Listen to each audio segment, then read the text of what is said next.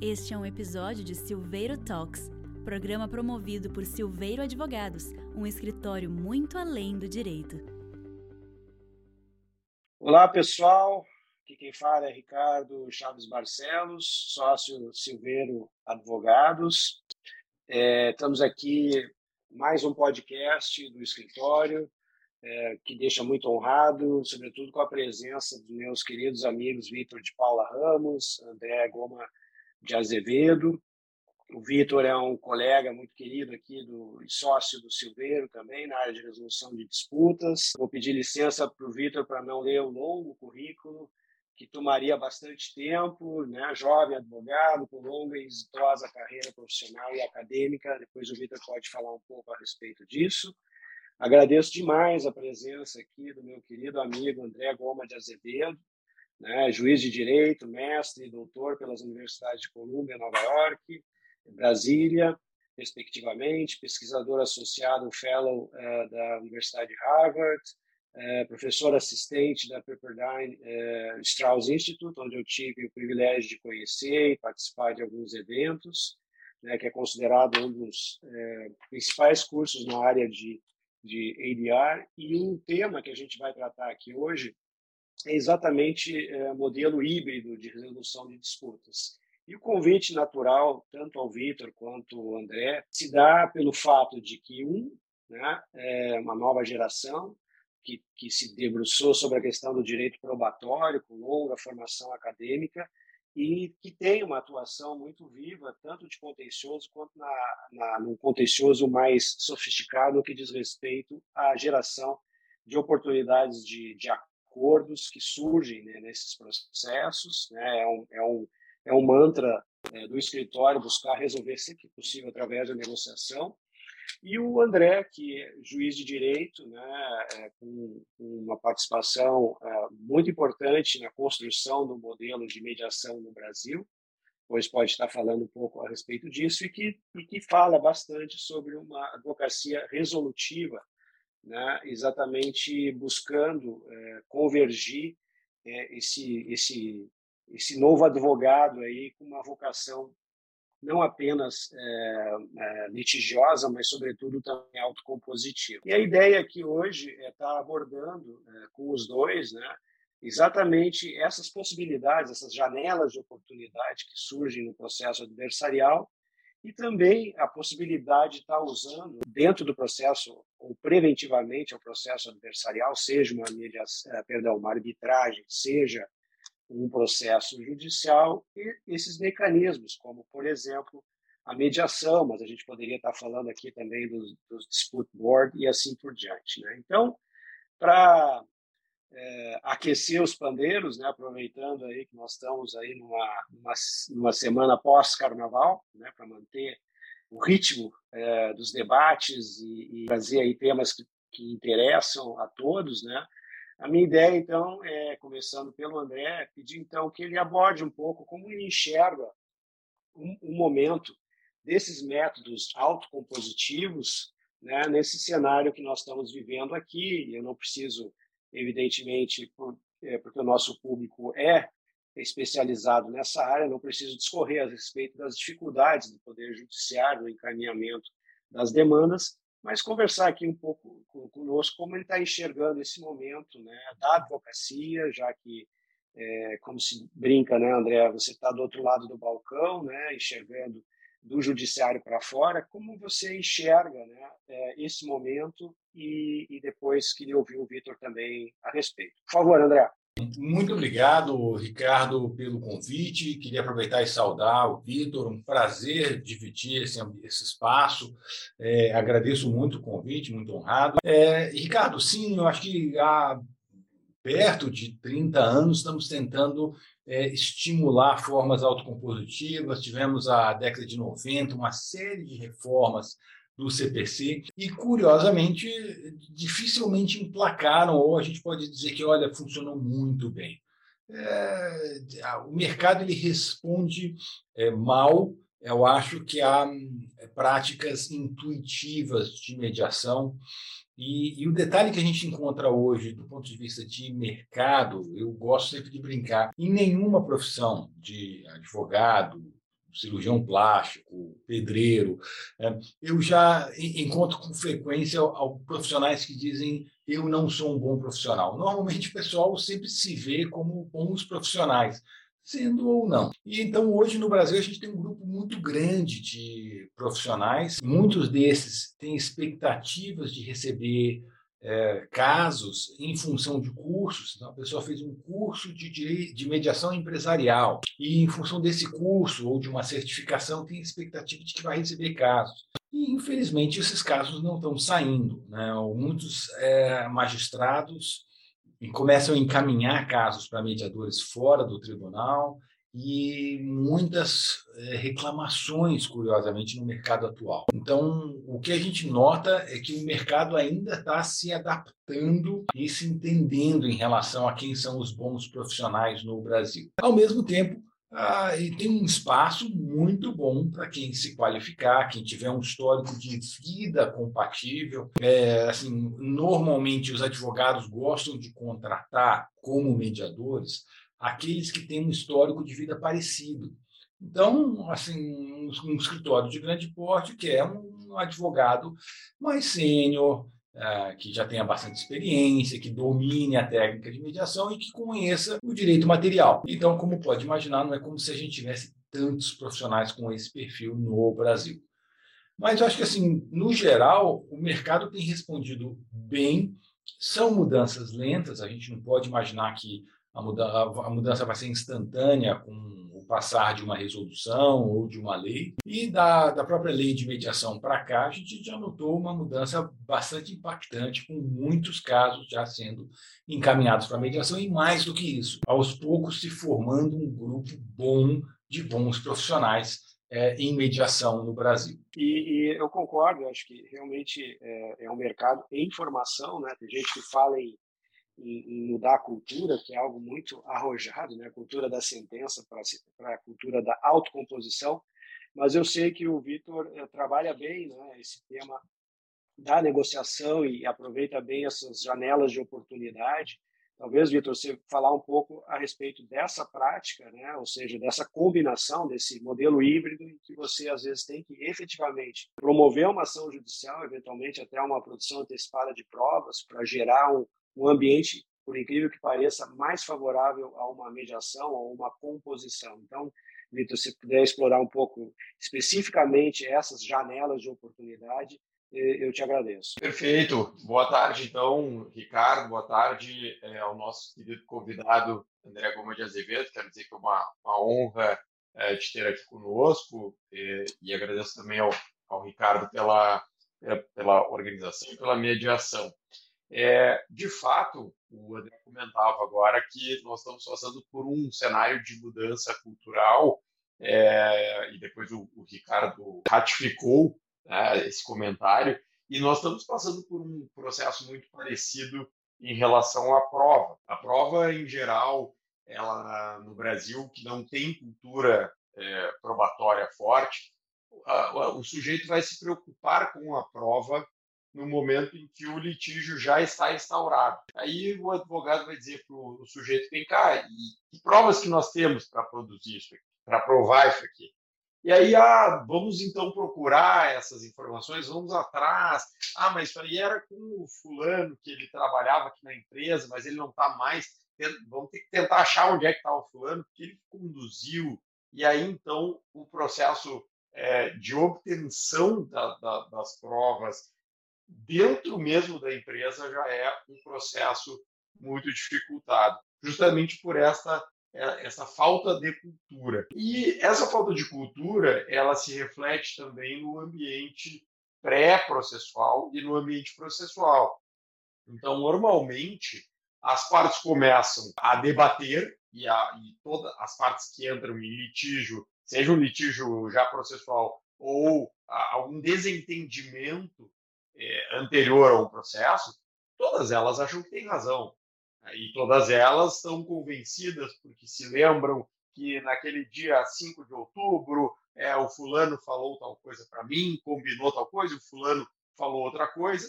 É, e muitas vezes, nessa cultura que nós temos do litígio, de tirar o sangue, de pular na jugular, da, da, da parte contrária, antes de é, produzirem-se as provas, mesmo os advogados e advogadas acabam se surpreendendo, porque na medida em que vão surgindo elementos de prova, vão surgindo situações em que o próprio advogado, se tivesse aquela informação anteriormente, poderia confrontar o seu cliente. Então, por exemplo, é, o cliente que diga o seguinte: olha, eu nunca fiz uma, um determinado tipo de obra, ou nunca concorri em determinado mercado. Né? E aí surge, então, uma exibição de documentos ou alguma coisa assim que comprove que já fez, que o, sujeito já fez aquela, aquela concorrência ou aquela obra, ou o que quer que seja. É, e aí o advogado que estava ali defendendo com unhas e dentes o seu cliente para dizer que não, que nunca concorreu, eu disse, pô, mas isso aqui eu não tinha essa informação. E essa informação acaba com a tese que foi criada. Então, muitas vezes o advogado, a advogada, quando não tem esta visão é, probatória, essa preocupação prévia probatória, acaba uh, não favorecendo também o processo da negociação. E justamente a prova vai abrindo, não só a prova, mas a prova 1, é isso que o Ricardo está referindo aí das janelas de oportunidade, que são os momentos em que é como se houvesse um, é, justamente a abertura de uma janela. Eu posso enxergar oportunidades que antes eu não via. Por quê? Porque o meu cliente está dizendo, eu nunca concorri. O outro está dizendo, sim, concorreu. E eles estão fazendo a queda de braço. E aí chega um momento em que forma-se essa prova e eu consigo olhar através da janela e digo, olha, mas espera aí, já teve um problema aqui, né? e, mas esse problema aqui pode ser resolvido se nós chegarmos no meio do caminho aqui, ou se nós pensarmos em alguma solução fora da caixa que possa, contemplar eh, os interesses. Então, a prova tem este efeito de permitir uma calculabilidade dos resultados e de realmente as pessoas poderem saber onde seu sapato aperta na sua tese. Sem dúvida, sem dúvida.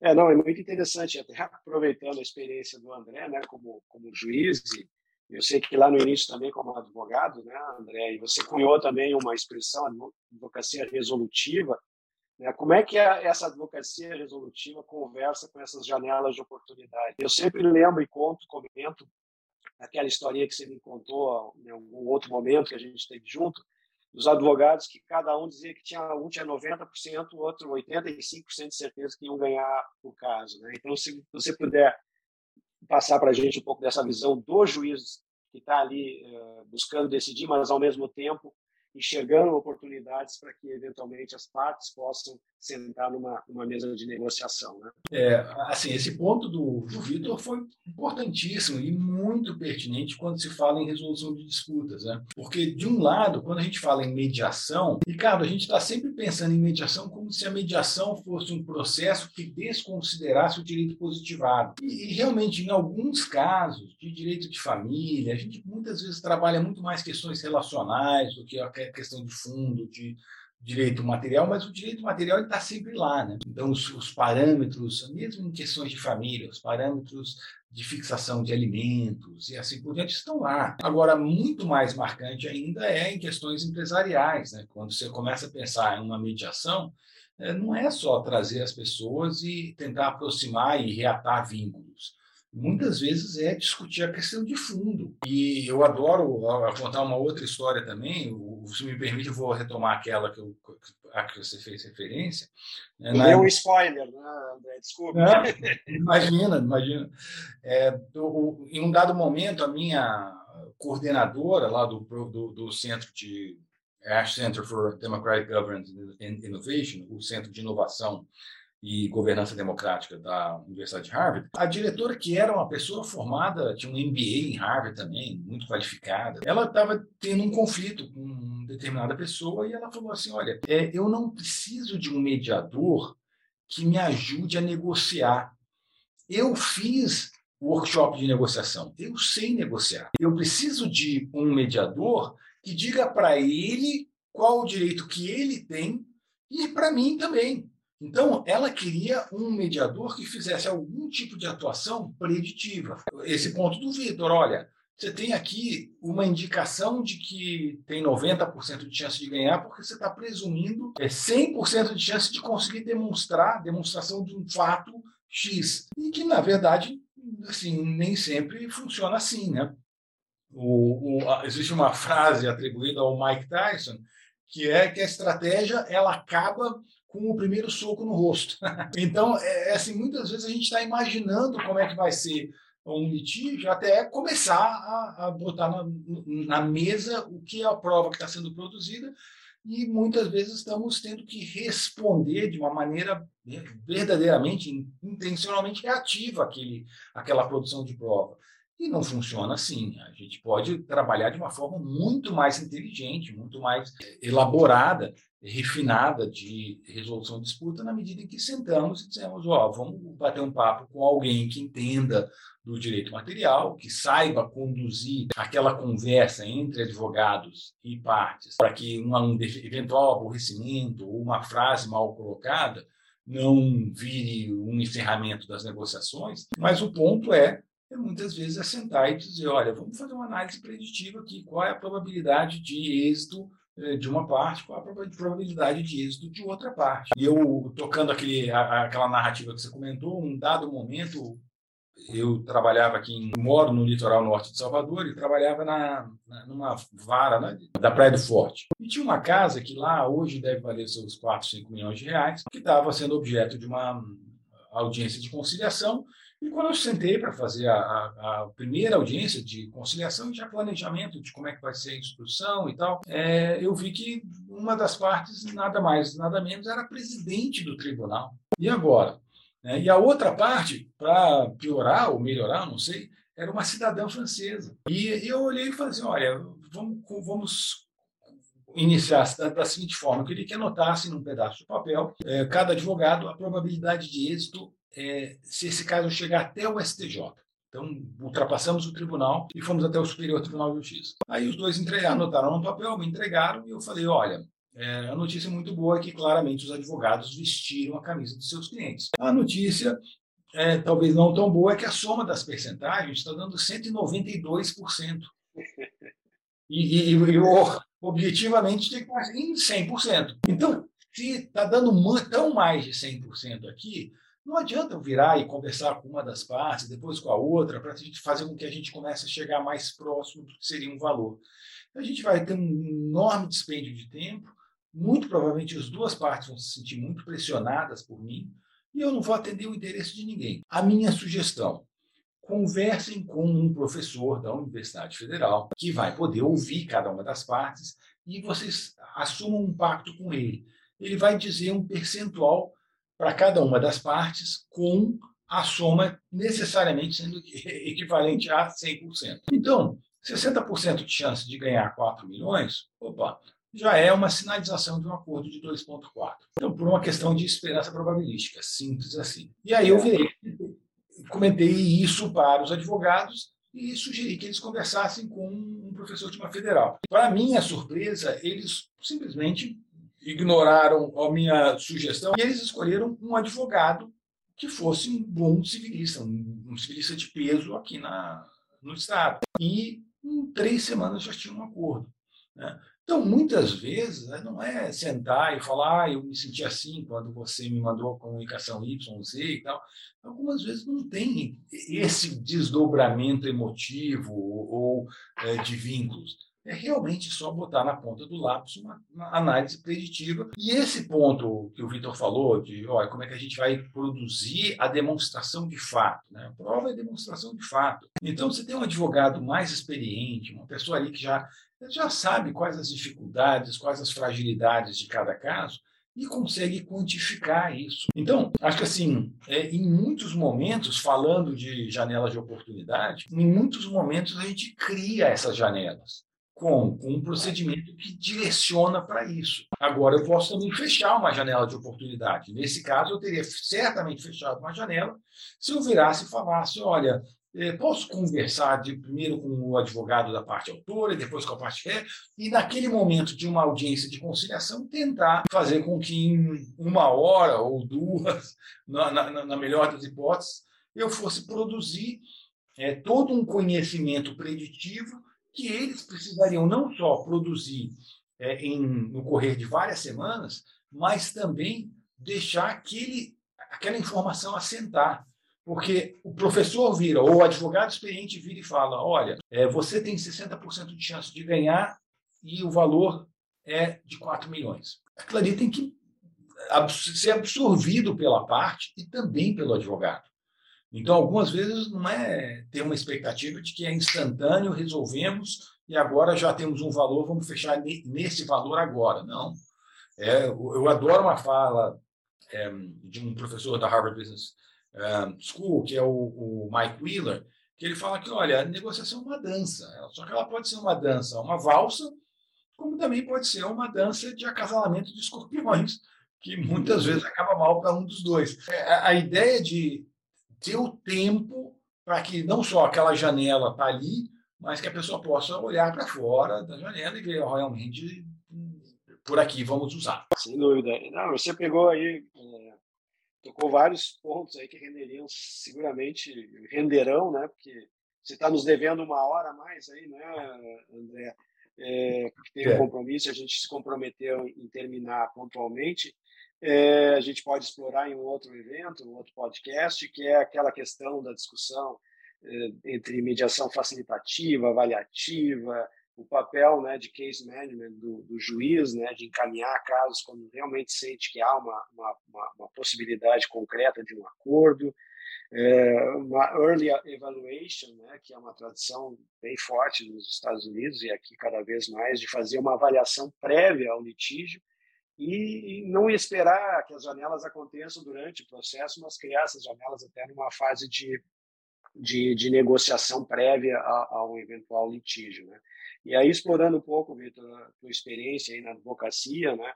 como é que você vê é, quando um cliente encaminha um caso e você tem que fazer esse tipo de avaliação e sugerir ao cliente ter a, a, tranquilidade, né? E às vezes a gente sabe que os advogados temem, né, que o cliente enxergue nisso uma fraqueza, né? Como é que você trabalha essas questões uh, prévias a um, a um, litígio com, com os, os clientes? Perfeito. É, eu, eu costumo dizer que é, o advogado ele tem que ter uma paixão é, pelo seu cliente, pelo seu trabalho mas ele tem que ter uma paixão maior ainda pela busca da verdade. Uma, uma paixão né? racional, né, Vitor? É, uma paixão, uma paixão racional. racional. Exatamente. Então, então é o seguinte: é, alguns casos concretos. Né? O que, que, eu acho que é o maior erro do advogado? É o, é o advogado se apaixonar pela tese. Né? É, ele, é, o cliente chega e diz: Olha, me aconteceu. É, o caso que aconteceu agora, é, que nós resolvemos por acordo, um cliente, vou trocar um pouco as circunstâncias aqui do caso, para não ser minimamente identificável, né? Mas o cliente chegava, tinha um determinado bem lá que dizia para nós assim, olha, é o seguinte, esse bem aqui ele vale 14 milhões, tá? E a parte contrária estava dizendo que valia 2. Então ele não ia chegar nunca em um acordo é, em relação a isso, porque o lado contrário queria pagar 2, ele queria 14. Bom, Aí veio uma perícia, e essa perícia avaliou o bem em 7 milhões, não era nem 2 e nem 14. Só que ele continuava com a ideia de que era é, 14 milhões. Olha, a perícia está errada, a perícia está errada. Bom, o que, que, que, se faz no caso desse? Né? Lá pela Santos, eu cheguei para o meu cliente e disse o seguinte: olha, vamos fazer o seguinte, procura no mercado alguém que pague os 14 milhões porque se tiver alguém no mercado que pague os 14 milhões, o lado contrário vai ficar feliz da vida. Ah, todo mundo, eles tinham que fazer uma, uma divisão desse bem, né? então a parte dele era, era tinha esse valor. É, procura no mercado, então, alguém que, que pague esse valor e a gente vai chegar à conclusão, ah, não, mas eu não conheço ninguém no mercado que queira comprar. Bom, pois é, mas então não tem como a gente questionar. Né? Isso aí. E, e, esse papel de provocação não é, o, não é uma questão que eu realmente queria que ele fosse achar os 14 milhões ou qualquer coisa, mas que eu queria realmente que ele buscasse com, com, com, com informações dele, essas informações, eh, justamente porque Pode ser que eu realmente eu tivesse errado, pode ser que a, a perícia tivesse errada, pode ser que. Mas neste caso, não. Era o meu cliente que estava errado. Né? E, e eu precisava fazer ele entender isso. E aí, quando ele se deu conta e foi atrás e buscou e verificou que a informação não era não era precisa, né? e aí já a coisa já começou a, a facilitar. Então, o, o papel do advogado ele tem que ser de defender os seus os interesses do seu cliente, ele tem que lidar bem com, com as informações que chegam até ele, mas ele precisa necessariamente ter um distanciamento do seu cliente, um distanciamento técnico. Por isso que não se recomenda o sujeito advogar para si mesmo ou advogar para a mãe, né? aquela coisa. Não, porque o sujeito fica sem o devido distanciamento. Né? Então, chega um ponto né, que a gente precisa, precisa poder se separar. Tem um outro caso que aconteceu que foi muito interessante aqui também, que é um caso que a gente foi chamado numa, numa arbitragem que já estava no meio do caminho, na arbitragem.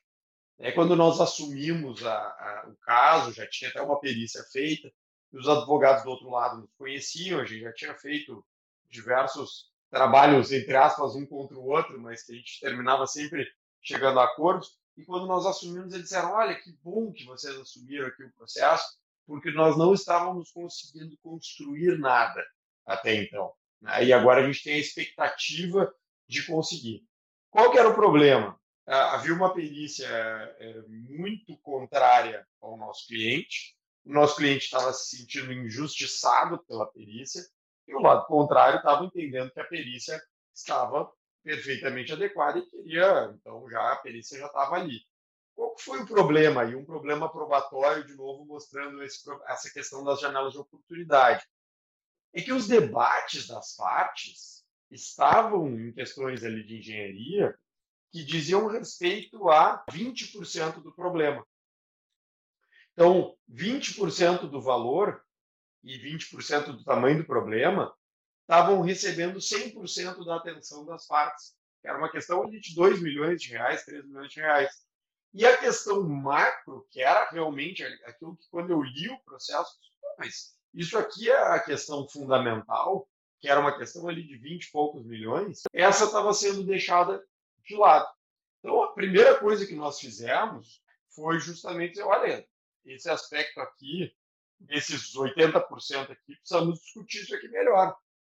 E no momento em que isso veio à tona, aí foi um momento em que é, o lado contrário nós pudemos conversar com eles, olha, tudo bem, esses 20% aqui a gente até concede, porque já, já, já foi visto que vocês têm razão aqui na perícia.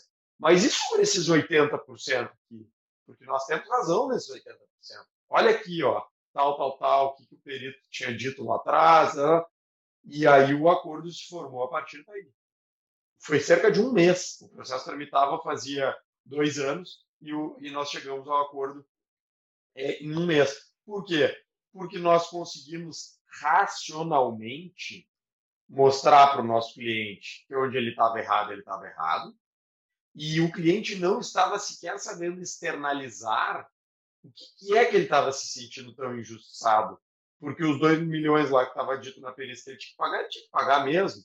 Né? Então, foi a partir daí que surgiu então essa oportunidade. Então, o advogado ele tem que ter este papel de dar a real para o cliente, de dizer assim, olha, isso aqui eu acho que você tem razão, isso aqui eu acho que você não tem razão. Isso aqui você tem razão, mas nós nunca vamos ganhar uma demanda nisso aqui. Por mais que eu achasse legal, ah, acho que foi uma injustiça isso que aconteceu com você, mas olha, nós não vamos conseguir comprovar isso aqui. Né? E esse papel é o que facilita. Às vezes, na maioria das vezes, é mais difícil convencer o cliente do que convencer o juiz. É, é verdade. Eu tenho vários causos como esse. Infelizmente, aí o adiantado da hora não nos permite, é, é, é não me permite, enfim, tenho casos assim interessantíssimos exatamente onde esse distanciamento que você fala, Victor, e o André também foram absolutamente cruciais, né? É, às vezes provocados pelo escritório, às vezes pelo próprio cliente, né? Para que se definisse por um acordo. Eu lembro um caso é, que se discutia bem rapidamente, é uma questão da termo de início da contagem de juros de mora, se era da citação, do vencimento da obrigação, se os juros era de 12%, se o índice era GPM ou se era e o cliente com a, com a cabeça é, financeira disse para mim, não, Ricardo, pelo lado do credor, não é, não é essa discussão. Se eles me pagarem a rentabilidade de um CDB de primeira linha, para mim está ótimo. E isso significava numa redução expressiva do, do valor final do, do, débito, né? E, consequentemente, a outra parte devedora aceitou fazer o acordo e, e, e o assunto encerrado, né? E, e então é, essas essas janelas, essas oportunidades, elas aparecem, né, André? E você deve ver isso com muita frequência uh, na, na, na, na, jurisdição, né? É, mas é diferente, talvez, aproveitando aqui a experiência do Vitor, do André e minha, de ter tido o privilégio de estudar nos Estados Unidos se debruçar um pouco sobre o modelo americano, que tem suas belezas e suas fragilidades, né? Exatamente é, esse case management que os juízes fazem lá, é, mandando para mediação, e provocando uma negociação entre as partes, enfim. É, como é que você vê esse papel do, do juiz, André, é, no sentido de fazer com que as partes aproveitem essas oportunidades? Talvez esse seja o grande papel do magistrado nos settlement conferences nos Estados Unidos e no Brasil também, por que não na sessão de conciliação, né? Por que isso é tão relevante? Né? Muitas vezes não é tentar fazer o fechamento do caso, é muitas vezes apenas preparar emocionalmente aqueles envolvidos para que eles possam olhar com objetividade. Frequentemente, assim, um dos primeiros passos que eu adoto quando estou em audiência de conciliação é dizer quais são os honorários conciliatórios. Eu pergunto, olha, advogados já conversaram sobre os, os valores de honorários conciliatórios para os advogados, nos termos do artigo 48, parágrafo 5 do Código de Ética? Isso é fundamental. Eu não posso deixar o caso progredir sem ter certeza que, que já está bem acertado.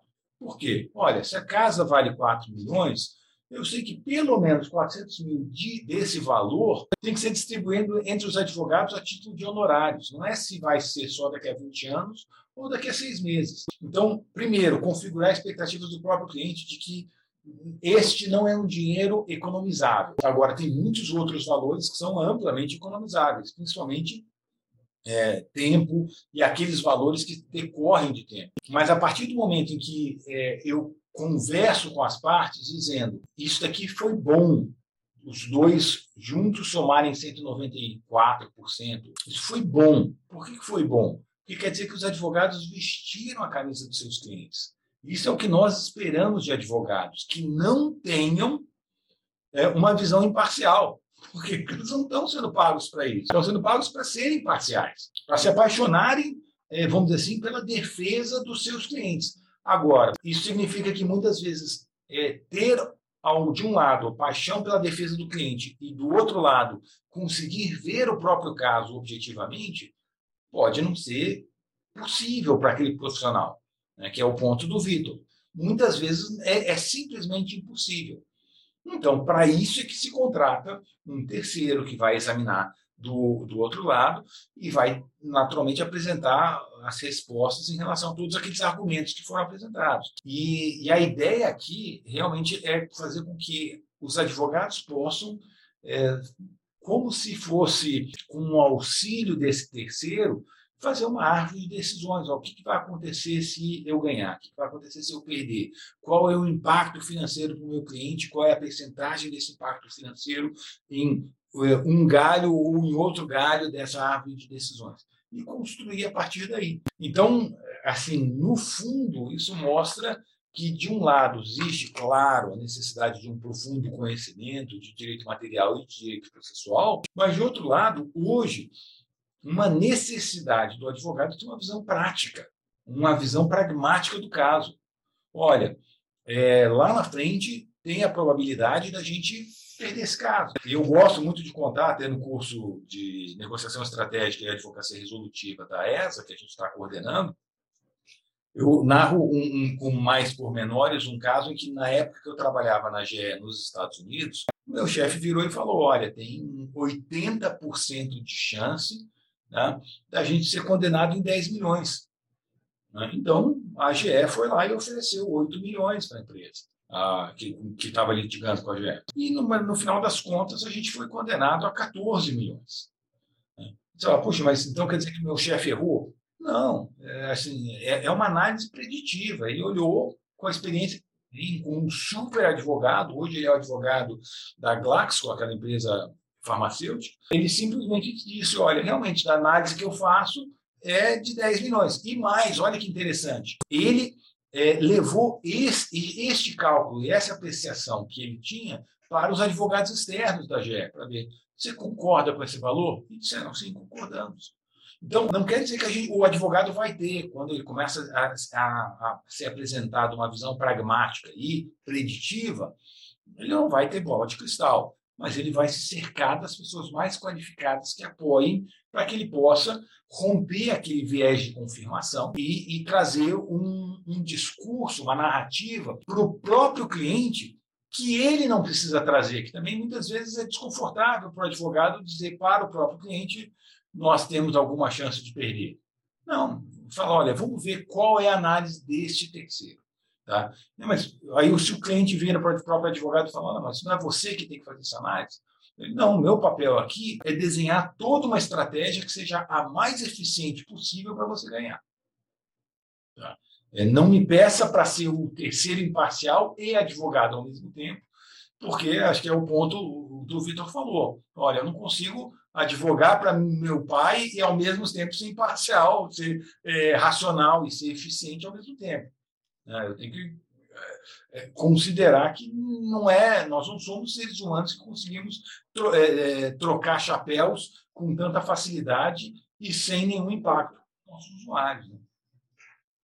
É, nesse aspecto, né, a, a criatividade do, do americano é, é, incrível, né, porque aproveita exatamente esse, esse, pragmatismo e esse, essa, talvez até pela questão da latinidade, nós aqui no Brasil talvez tenhamos mais dificuldade de fazer esse distanciamento que serve tanto é, para os juízes, enfim, é, é, mas sobretudo para os advogados buscarem exatamente ter uma certa isenção técnica de realmente sugerir a melhor solução para os clientes. E eu vejo essa advocacia mais resolutiva ou a utilização de métodos híbridos como algo tremendamente possível de evoluir no Brasil, exatamente porque a gente vive né, cada vez mais é, é, é, esse mundo tecnológico, onde você fala em jurimetria, em probabilidade, onde a velocidade das gerações mais novas é completamente outra. Né? Eu, eu sempre conto, quando me formei, se dizia, olha, você vai levar uns 10 anos para para começar a ganhar dinheiro na advocacia. Né? Hoje, o camarada se forma e já quer ser CEO da, da empresa. Né? Então, os tempos mudaram, as velocidades mudaram, e, e, isso eu vejo como algo tremendamente positivo e estimulador né? para que é, essa mudança de cultura, ou de comportamento, ou de estratégia, não importa o nome, aconteça cada vez mais. Para encerrar aqui, eu começar a encerrar o nosso bate-papo, que poderia durar aí por, por muito mais tempo, mas aproveitando, né, é, tanto a, o Vitor quanto o André, né, como professores, como acadêmicos, né, uma outra questão que eu é, julgo também tremendamente importante é exatamente a formação dos advogados, né, ou seja, como é importante né, que, que, os cursos de direito passem efetivamente a, a não apenas criar gladiadores, e é importante existirem os gladiadores, né? Não, a história mostra que tem guerras que não podem ser resolvidas é, apenas através da negociação, infelizmente, né? Talvez essa que a gente esteja vivendo agora também seja um caso onde a negociação não está evoluindo, mas longe de mim tratar desse tema aqui hoje, eu gostaria né, de ouvir vocês, começando pelo pelo Vitor e para encerrar com, com o André, como é que vocês veem o, o, papel da academia e a contribuição da academia para esse novo advogado do futuro ou do presente? Vitor, por favor. Bom, é, eu acho que você já tocou em dois pontos é, importantíssimos aí, né, Ricardo? Que é, é o ponto da falta de formação, e eu acho que esse ponto de falta de formação vale tanto para a prova quanto para a negociação. Eu tive um total na, na minha graduação em Direito, eu, eu, na minha graduação, na minha, no meu mestrado, no meu doutorado e no meu pós-doutorado, eu tive um total de zero horas de negociação. Né? Então, assim, zero horas da minha grade curricular foram reservadas para o estudo da negociação. E também zero horas, para não dizer zero horas, foi cerca de uma hora, uma hora e meia, eu tive para o estudo da prova. Né? Então, em geral, a prova é dada assim.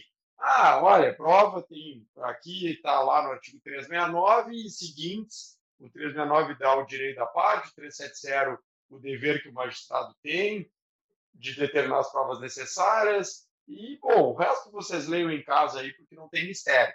Essa é a, essa é a, a questão. E um ponto fundamental, você falava antes aí da, dos Estados Unidos, e eu acho que isso tem tudo a ver com a formação, tem a ver com a formação de cultura que nós temos aqui no escritório, é que nos Estados Unidos, por exemplo, os advogados são muito preocupados com o seu renome no, no, no mercado. É, advogados sendo questionados, ah, mas como é que o senhor sustenta uma coisa dessas perante um tribunal? Onde é que está a prova disso aqui, doutor? Ah, é, veja bem, não sei. Como assim, o senhor vem perante aqui o Poder Judiciário sem saber o que está fazendo? Como é que, como é que há uma coisa dessa? Né? E esse eu acho que é o equilíbrio, é um equilíbrio interessante em relação àquilo que o André comentava antes. Porque o cliente chega para mim e diz assim: olha, vamos entrar aqui com uma ação dizendo qualquer coisa só porque eu, eu, eu preciso ganhar uns dias e tá aqui os documentos. A gente olha para a documentação, não tem pé nem cabeça. Advogado tem a incumbência, o advogado sério, de chegar e dizer: olha aqui, ó, isso aqui nós não vamos fazer, isso aqui tá, tá, tá errado. Como é que depois eu vou propor uma ação lá, o juiz vai ser o André Goma de Azevedo lá e vai olhar e dizer, mas espera aí, mas o, o Vitor, o pessoal lá do Silveiro está fazendo uma, uma, uma, uma, uma lambança dessa, né, para dizer o termo bem popular, mas o sujeito está fazendo uma coisa dessas. Né? Então, essa reputação entre os advogados, ela é uma coisa que, de, que vai facilitar também. Né? Esse caso que eu contei antes, do, do o, o, advogado do lado contrário me ligar e dizer assim, puxa, Vitor, que bom que são vocês aí que estão agora nesse caso, porque aí com vocês eu sei que nós vamos ter uma negociação ética baseada em evidências, que nós vamos conseguir conversar, que nós vamos conseguir construir. E, de fato, esse caso aí, nós chegamos a um acordo tão bom que as partes que estavam brigadas e não podiam se olhar na cara voltaram a ser parceiros. Né? Então, o papel do advogado, como ele, ele pode não ser um terceiro imparcial, como é o juiz, ele possa julgar a causa, mas ele com certeza tem um papel muito, muito importante de, de dentro da trincheira, poder aconselhar e poder, Sim. com os seus pares, chegar a uma, a uma solução melhor para o seu cliente e para o lado contrário. Sem dúvida. Eu sou, como eu disse, um otimista né, nas novas gerações e participo, né, assim como o Vitor, acho que o próprio André também, dessas competições de mediação, de arbitragem. Eu percebo que a, essa turma que está vindo aí tem essa, essa mesma é, tem essa toada, né? tem essa, essa velocidade, essa, essa, esse interesse, né? sobretudo, é, por achar soluções mais criativas. Mas, André, então, para encerrar aí com, com vocês nosso bate-papo e respeitar o horário que nós combinamos, é, gostaria que você falasse um pouco desse, dessa questão mais acadêmica e também do, do curso aí que você, que você tem na ESA, que você mencionou, que, a, que o currículo é, é maravilhoso e acho que vale muito a pena a gente divulgar aqui nos nossos canais também. Por favor. Muito obrigado, Ricardo. Olha só, eu, eu, acho que a gente tem uma situação bem peculiar no Brasil. Eu, eu, gosto muito de fazer uma referência a uma palestra do queridíssimo e brilhante Santiago Dantas, de 1954, em que ele falava o grande problema das faculdades de direito no Brasil, que eram excessivamente, a palavra que ele usou era coimbrãs que aulas expositivas. Né? E, e, e, curioso que ele fala, todo mundo concordou, mas ainda passamos mais, é, mais de meio século ali com aulas expositivas nas nossas faculdades. E muita gente falando, não, precisa ter, passou uma, uma instrução normativa do Ministério da Educação nesse sentido, precisa ter aula de mediação e arbitragem nas faculdades, e ainda assim são poucas que possuem, e muitas que possuem trazem de novo uma exposição é, que é meramente informativa da norma positivada, que, francamente, é exatamente o oposto do que a gente precisa. A gente precisa de pessoas com visão pragmática, que olhem pensando como é que a gente resolve isso. E algo muito interessante que pouca gente conhece também é que quando a gente começa a ver as faculdades de direito, não só no Brasil, mas lá fora, é, com raríssimas exceções, e Pepperdine é uma delas, normalmente se fala exclusivamente numa visão é, integrativa de negociação tá? e facilitativa de mediação. Por quê? Porque se presume que o egresso de uma faculdade de direito não vai fazer uma análise preditiva para o caso. E faz todo sentido. Então, não é à toa que o HMP, Harvard Mediation Program, o programa é, de mediação de Pepperdine e tantos outros de escola de primeira linha não trabalham análise preditiva. Né? Ao mesmo tempo, os cursos é, de é, extensão da Pepperdine, por exemplo, já começam a tocar um pouco como é feita essa negociação e como é que são feitas essas atuações preditivas. Né? Olha, qual é a chance, como é que, qual é a metodologia que é usada, que tipo de ferramenta teórica pode facilitar a visão e a compreensão do próprio cliente em relação a, ao caso e, e, os seus desdobramentos futuros. E, e por que isso é tão complexo? É porque a gente está vendo uma distância grande entre o que o mercado quer e precisa e o que as faculdades estão formando. Então, no fundo, assim, já pensando nisso, é que formulamos o curso de negociação estratégica e advocacia resolutiva, é, pensando nessas ferramentas de análise do caso então, são ferramentas essencialmente analíticas para o advogado poder virar, olhar e falar: olha, esse caso vale X. Do conhecimento jurídico que eu tenho, da experiência como profissional, esse caso vale X. Ponto. Então, assim, é, ainda um espaço muito grande pela frente.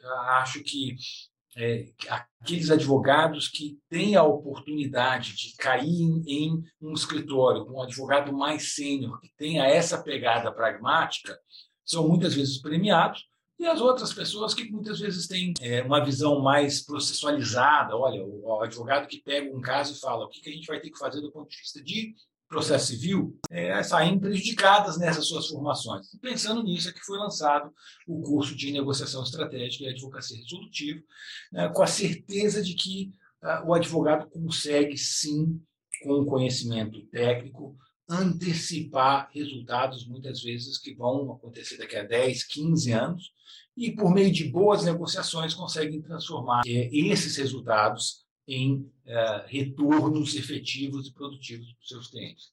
Agora, o Vitor falou muito bem, é demorado, é, esse 0% realmente é, é o que no Brasil já viveu até uma década, quem se especializa em mediação é normalmente quem não entende ou não tem a capacidade técnica de ser um bom processualista.